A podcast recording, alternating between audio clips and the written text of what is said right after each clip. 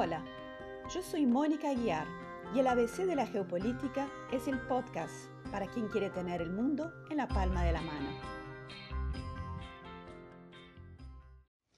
Hoy vamos a hablar sobre Turquía, país que a menudo aparece en los medios de comunicación. Les recuerdo que me pueden encontrar en Instagram ABC da Geopolítica, donde pongo mapas y fotos, o si desean escribirme, puede ser por el email ABC da Geopolítica en gmail.com. Si quieren aportar al programa, hay varias formas de hacerlo. Pueden ver los enlaces en la descripción del episodio o en Instagram. Pero empecemos ya. Turquía está situada sobre dos continentes. Una parte está en Europa y el resto en Asia, en el Medio Oriente. Tiene 783.000 kilómetros cuadrados, o sea, es un poco más grande que Chile, pero dos veces más grande que Alemania. El país está situado en una península, la península de Anatolia, por lo que está rodeado por cuatro mares. Para que tengan una idea, Turquía tiene una costa casi tan larga como la de Brasil. Al sur del país se encuentra el mar Mediterráneo, al oeste los mares Egeo y de Mármara, y al norte el Mar Negro. El paso del mar Egeo al mar de Mármara se hace a través del estrecho de los Dardanelos, y el paso del mar de Mármara al mar Negro es a través del estrecho del Bósforo, donde se encuentra la ciudad de Estambul.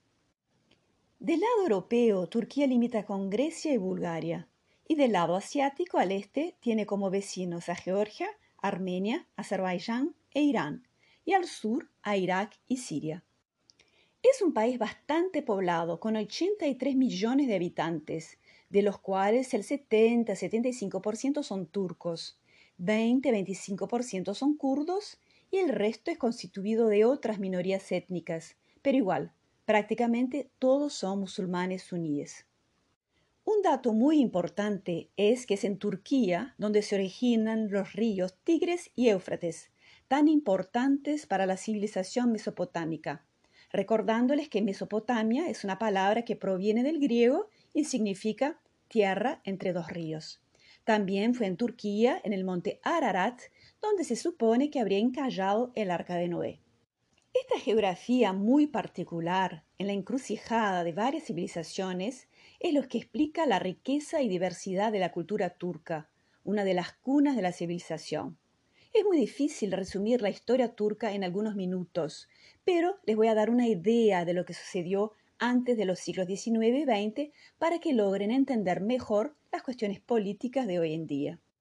El territorio de lo que hoy es la Turquía fue ocupado por asirios, persas, griegos, romanos, bizantinos y también mongoles. Finalmente, los otomanos, que eran una de las muchas tribus nómadas de Anatolia, lograron apoderarse de la región.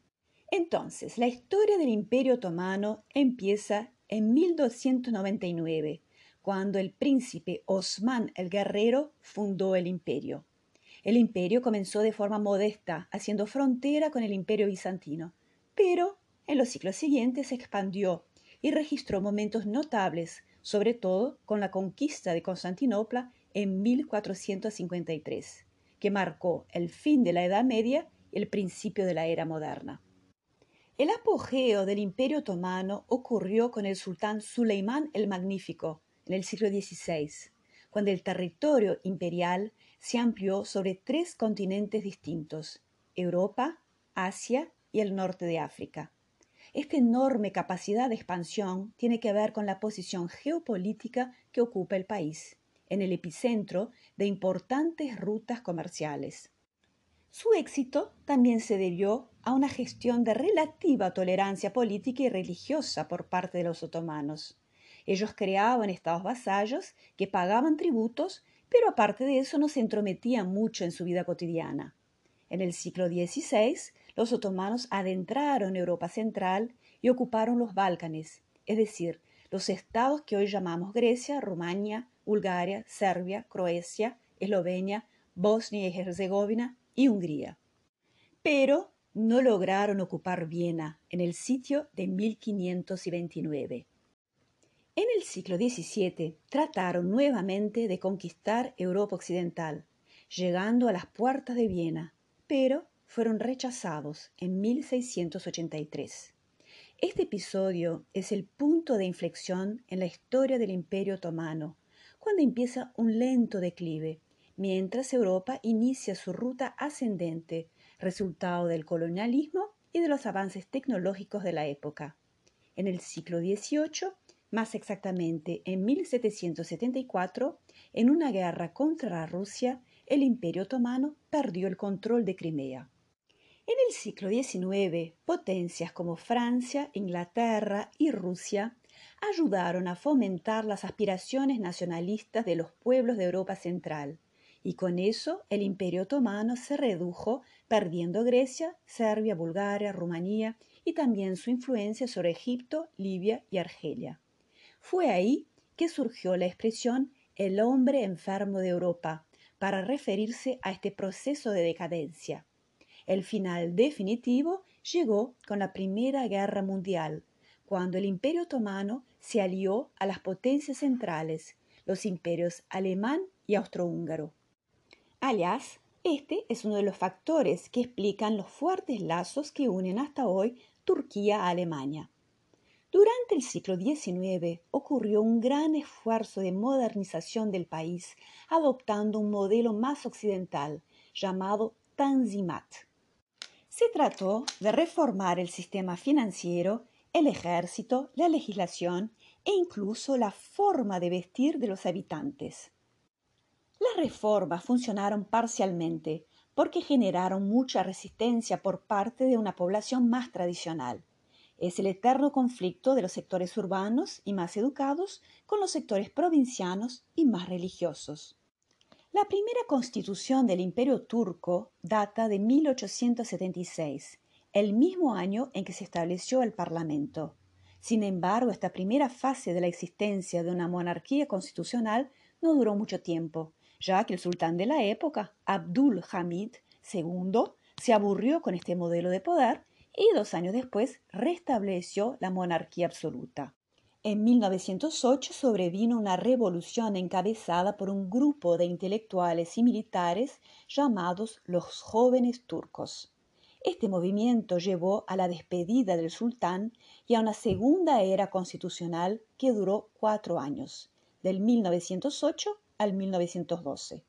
Después de eso, y hasta el final de la Primera Guerra Mundial, siguió habiendo un sultán, pero era efectivamente el partido de los jóvenes turcos de tendencia militar y nacionalista que detenía verdaderamente el poder y lo ejercía como una dictadura. Cuando estalló la Primera Guerra Mundial, los otomanos entraron en la guerra junto a Alemania y Austria-Hungría.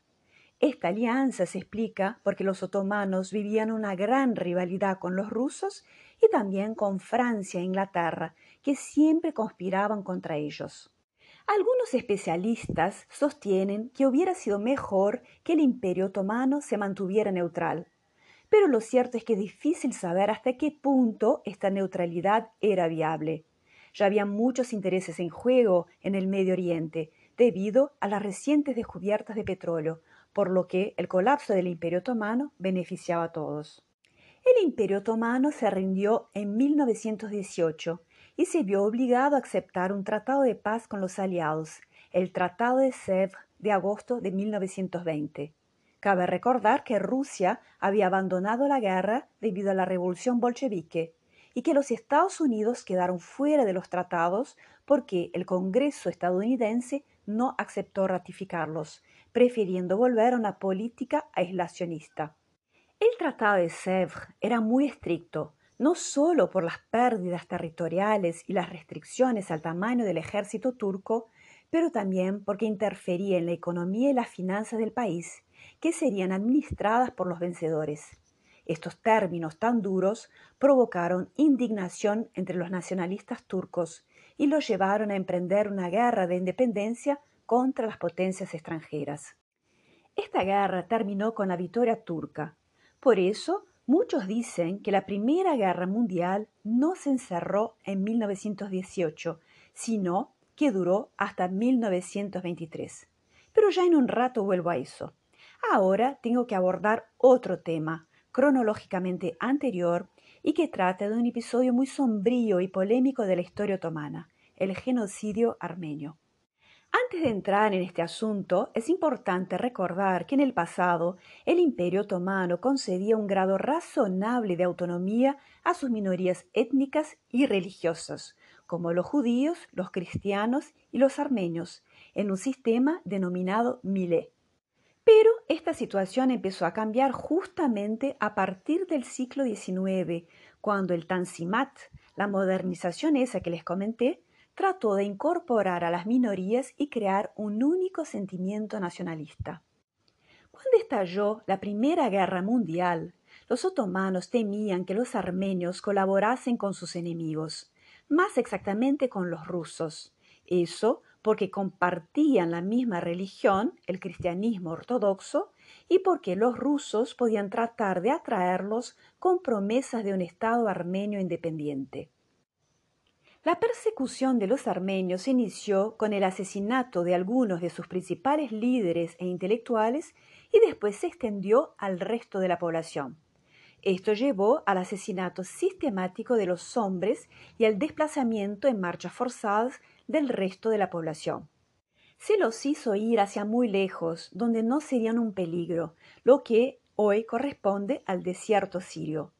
Miles de mujeres, niños, ancianos caminaron durante semanas casi sin agua y comida, y por supuesto muchísimos no lograron sobrevivir. También ocurrieron violaciones, crucifixiones, ahorcamientos, etc. Entre 1915 y 1918 murieron entre 800.000 y 1,5 millones de armenios. Hasta el día de hoy, los turcos niegan vehementemente que haya habido una política de eliminación sistemática de los armenios, así como de otras minorías, como los cristianos sirios y griegos. Atribuyen esa versión de los acontecimientos a una narrativa creada por los vencedores cristianos. Según la perspectiva turca, hubieron muertos, por supuesto, pero se explican dentro del contexto más amplio de la guerra y de la inseguridad y violencia que ésta genera. El miedo a que los armenios actuaran como un caballo de Troya sirviendo a los intereses del enemigo justificaría su alejamiento, pero no habría sido una política de eliminación. Aunque debamos respetar al principio de contradicción, a mí me parece que una cosa es la violencia contra soldados, que tampoco es justificable, pero que hace parte de la testosterona de la guerra. Ya otra cosa muy distinta es el uso de violencia contra una población civil desarmada e inocente. Igual, este episodio fue muy documentado y es fácil encontrar fotografías al respecto. Pero volvamos al año de 1918. En octubre se firmó el armisticio de Mudros entre los aliados y el Imperio Otomano. A partir de entonces, el territorio otomano fue ocupado en varios puntos estratégicos por fuerzas extranjeras, francesas, británicas, italianas y también griegas. Esto mortificó a los turcos porque se les había prometido que no serían ocupados. Grecia, por ejemplo, alimentaba el sueño de recuperar su pasada grandeza y reocupar los territorios que habían sido helénicos o bizantinos. Incluso estaba dispuesta a aceptar de buen grado a Estambul, la antigua Constantinopla. En medio de toda esta desorden del posguerra, los griegos decidieron avanzar sobre el territorio otomano para tomar lo que creían ser suyo. Pero fue como echar gasolina al fuego, porque con eso los turcos se cabrearon. La resistencia fue comandada por un general llamado Mustafa Kemal, un gran héroe de la batalla de Galípoli y el futuro líder del país, que después se volvió el famoso Ataturk, el padre de los turcos. La guerra de independencia duró de 1919 a 1922. Fue ganada por los turcos y forzó a todas las partes a volver a la mesa de negociaciones. La diferencia era que ahora Turquía estaba mucho más fuerte. Se redactó un nuevo tratado, el Tratado de Lausanne, de 1923, mucho más conciliador en sus términos políticos. Entonces, la República de Turquía, tal como existe hoy en día, nació en 1923, con Mustafa Kemal como su primer presidente.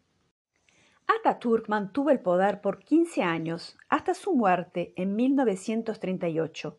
es una figura extraordinaria, un gran estadista, el creador de la Turquía moderna y hasta hoy es venerado por los turcos.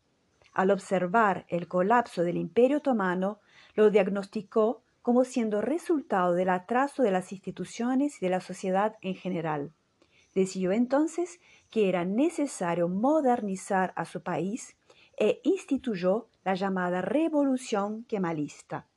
Pero fíjense, esta modernización se produciría con o sin el consentimiento de la sociedad turca.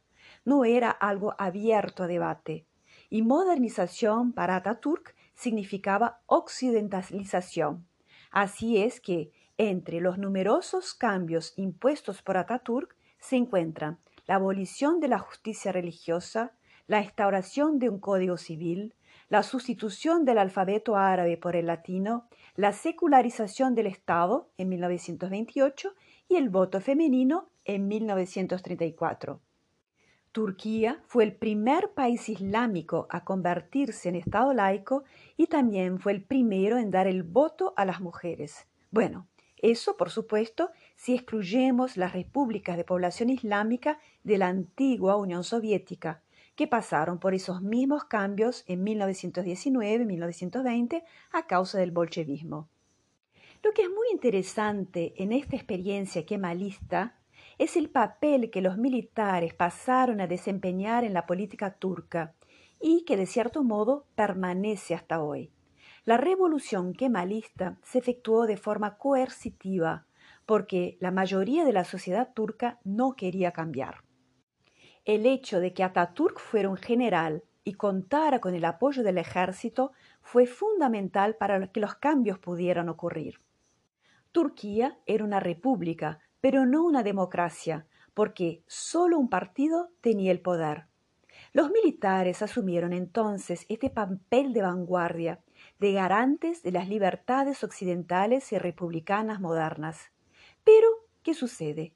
Cuando la democracia avanza en Turquía y el pueblo tiene efectivamente la posibilidad de expresarse, prefiere votar a políticos conservadores, con un discurso más tradicional y religioso.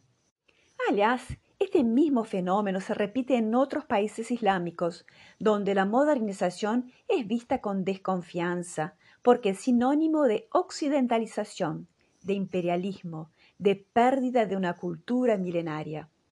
Fue un poco lo que ocurrió, por ejemplo, en Egipto entre 2011 y 2013, cuando la primavera árabe culminó en elecciones que llevaron al poder a los hermanos musulmanes y a un nuevo golpe militar. Durante la Segunda Guerra Mundial, Turquía prefirió mantenerse neutral, pero con un discreto apoyo a los aliados. Cuando comenzó la Guerra Fría, fue creada la OTAN en 1949 para operar como un sistema de seguridad colectiva y proteger los países europeos que estaban en el Atlántico Norte. Turquía deseaba unirse a la OTAN porque históricamente las relaciones turco-rusas eran tensas, pero los europeos no estaban muy convencidos. Y eso solo tuvo lugar cuando estalló la Guerra de Corea en 1950, con Estados Unidos apoyando a Corea del Sur y China y Unión Soviética apoyando a Corea del Norte.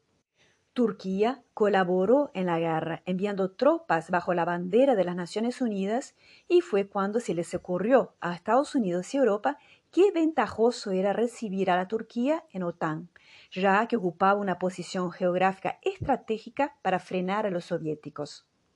En aquella época de los países pertenecientes a la OTAN, solo Noruega y Turquía hacían frontera con la Unión Soviética.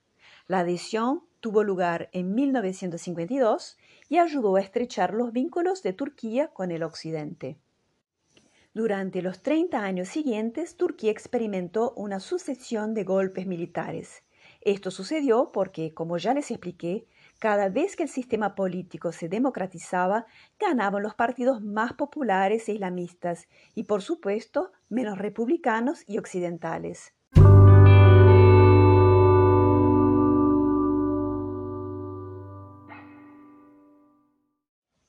Entonces intervenían los militares, tomaban el poder y restablecían los valores más occidentales y republicanos. Pero claro, junto con los militares venía todo el paquete autoritario, todo, violación de derechos humanos, represión, en fin, lo típico de un régimen militar. En 1982 se produjo una transición hacia la democracia y se promulgó una nueva constitución. Al año siguiente, el régimen militar fue disuelto. Esta constitución recibió varias modificaciones a lo largo de los años. La última fue en 2017, cuando se aprobó la transformación del régimen parlamentario al presidencial. Por supuesto, este cambio se hizo para satisfacer las necesidades políticas del presidente Erdogan. El referendo popular se celebró en medio a mucha controversia y también recibió acusaciones de fraude. Pero les voy a explicar esto mejor. Erdogan nació en 1954, lo que significa que creció en plena Guerra Fría. Ya muy joven se juntó a un grupo anticomunista de tendencia islámica. Una de las formas de oponerse políticamente al comunismo es siendo un liberal. Ocurre que el liberalismo está asociado a valores occidentales e individualistas, así que para los que querían oponerse al comunismo pero no se identificaban con el occidente, la alternativa era la religiosa. El fundamentalismo religioso ocupó este rol de tercera alternativa dentro de una realidad binaria, una manera de matar a dos pájaros de un tiro, oponerse simultáneamente a los dos grandes sistemas políticos ideológicos de aquella época. En verdad, el fundamentalismo religioso puede darse en cualquiera de las tres religiones monoteístas. En Occidente uno tiende a pensar que solo existe el fundamentalismo islámico, pero no podemos olvidarnos que también existe el fundamentalismo cristiano y el judío. El fundamentalismo nace, en esencia, del rechazo a alguna idea, que puede ser el rechazo al occidente o el rechazo a la racionalidad científica como en el fundamentalismo cristiano, o el rechazo a la asimilación, como es el caso del fundamentalismo judío. Los ingleses utilizan el término Westoxication para hablar de este repudio a los valores occidentales y que podemos traducir como occidentoxicación. El fundamentalista acostumbra crear una narrativa nostálgica y selectiva de un supuesto pasado grandioso y se refugia en esa burbuja de certezas, excluyendo a todo lo que no se encaja. Hasta ahí no hay problema. Cada uno tiene el derecho a creer lo que quiera. El verdadero problema empieza cuando el fundamentalista se convierte en activista político, en militante. Pero volvamos a nuestro amigo Erdogan. Comenzó su carrera política en los años 1990 como alcalde de Estambul y con un discurso bastante conservador e islamista. Incluso lo detuvieron por recitar un poema que inducía al odio. La estada en la cárcel le sirvió de lección y al salir adoptó un discurso más reformista y pro-Europa. En el 2001 ayudó a fundar el partido AKP, el Partido de la Justicia y el Desarrollo, que es un partido conservador apoyado por la clase media islámica del interior del país. El AKP ganó las elecciones parlamentarias, pero Erdogan no pudo convertirse inmediatamente en primer ministro debido a su historial penitenciario. Pero Después logró volverse jefe de gobierno y el partido siguió creciendo, conquistando escaños en el Congreso y que antes pertenecían a partidos laicos. En 2007, Erdogan trató de ser nombrado presidente por el Congreso, que estaba bajo el control de su partido, pero la oposición laica logró articularse e impedir su nombramiento.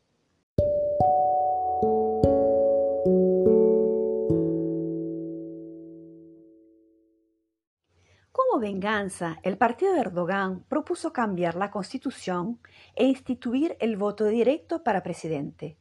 Este cambio constitucional fue aprobado en un referendo. Por lo tanto, en 2014 se celebraron las primeras elecciones presidenciales directas y Erdogan ganó fácil, con el apoyo de los votantes del interior, pero no de los grandes centros urbanos. Sin embargo, el sistema político en Turquía seguía siendo semiparlamentario. El partido de Erdogan esperaba lograr una transición hacia el presidencialismo apenas con su mayoría en la Cámara, pero desde 2015 aunque el AKP sigue siendo el partido mayoritario, ya no tiene tantos escaños. En 2016 ocurrió un intento de golpe militar para deponer a Erdogan, pero fracasó. Y Erdogan aprovechó para detener a todos sus opositores e instaurar un régimen más represivo. En 2017 se celebró un nuevo referendo para cambiar el régimen hacia el presidencialismo. El argumento del gobierno fue que el parlamentarismo genera demasiada inestabilidad. A pesar de las controversias y de nuevas acusaciones de fraude, y sobre todo porque el país estaba en estado de emergencia, el régimen presidencial fue aprobado. En 2018, Erdogan fue elegido presidente por votación directa y ahora con más poderes que antes. Desde que Erdogan está al frente de Turquía, el país se ha ido inclinando hacia un discurso menos laico y parece más preocupado por recuperar la antigua gloria otomana. Por ejemplo, con Erdogan, el festival para conmemorar la toma de Constantinopla todo 29 de mayo ha tomado mucho más amplitud. Más recientemente, en 2020, la Hagia Sofia dejó de ser un museo para volver a ser una mezquita. La primera ceremonia de oración fue el 24 de julio, simbólicamente el mismo día de la firma del Tratado de Lausanne, que dio origen a la actual Turquía. Los hermosos mosaicos bizantinos de la antigua basílica estaban debidamente cubiertos con telas, como dicta la tradición islámica. Aunque Erdogan diga que esta transformación en nada afecta a la visita de este patrimonio cultural de la UNESCO, sabemos que no es así, ya que durante las oraciones no será posible circular. Obviamente, esta toma de decisión fue política, una actitud contra el Occidente y una clara victoria de los sectores islámicos de la sociedad turca. Pero hay que convenir que esta nueva postura turca es también una consecuencia del juego de poder internacional. Por ejemplo, todos ustedes deben haber seguido el embrollo que fue el intento de Turquía de entrar en la Unión Europea. Ya en 1959, Turquía pidió para que la aceptaran en la entonces llamada Comunidad Económica Europea y desde entonces viene tratando de unirse al club. Son poco más de 60 años de espera. Por supuesto, hay controversia sobre si Turquía hace parte de Europa o no. Toda la cuestión depende de cómo se evalúa el proyecto europeo.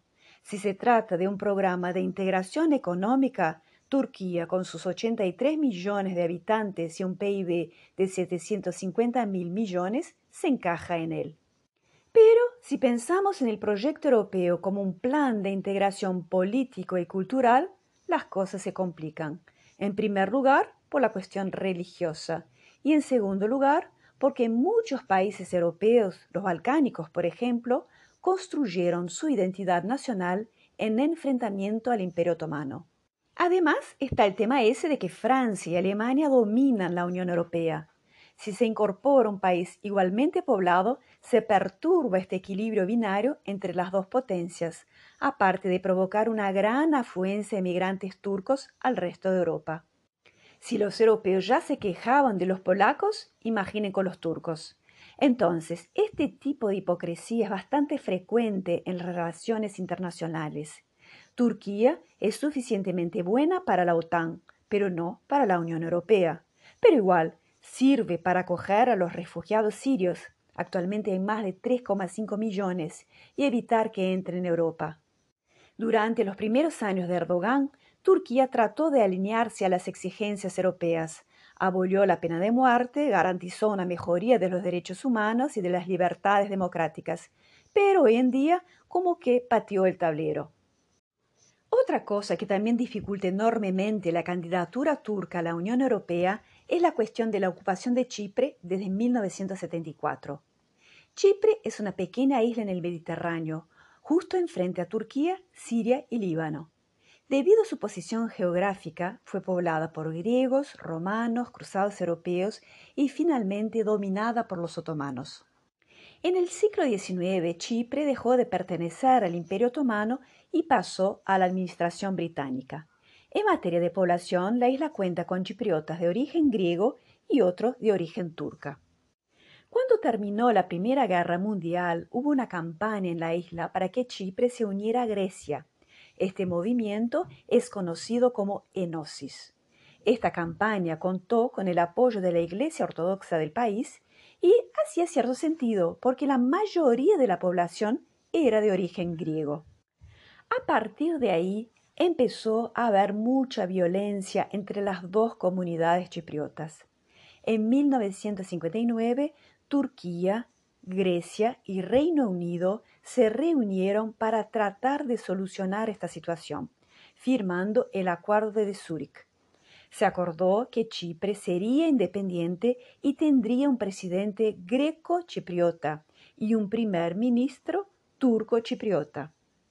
Era una solución de tipo libanés para agradar a las dos comunidades de la isla.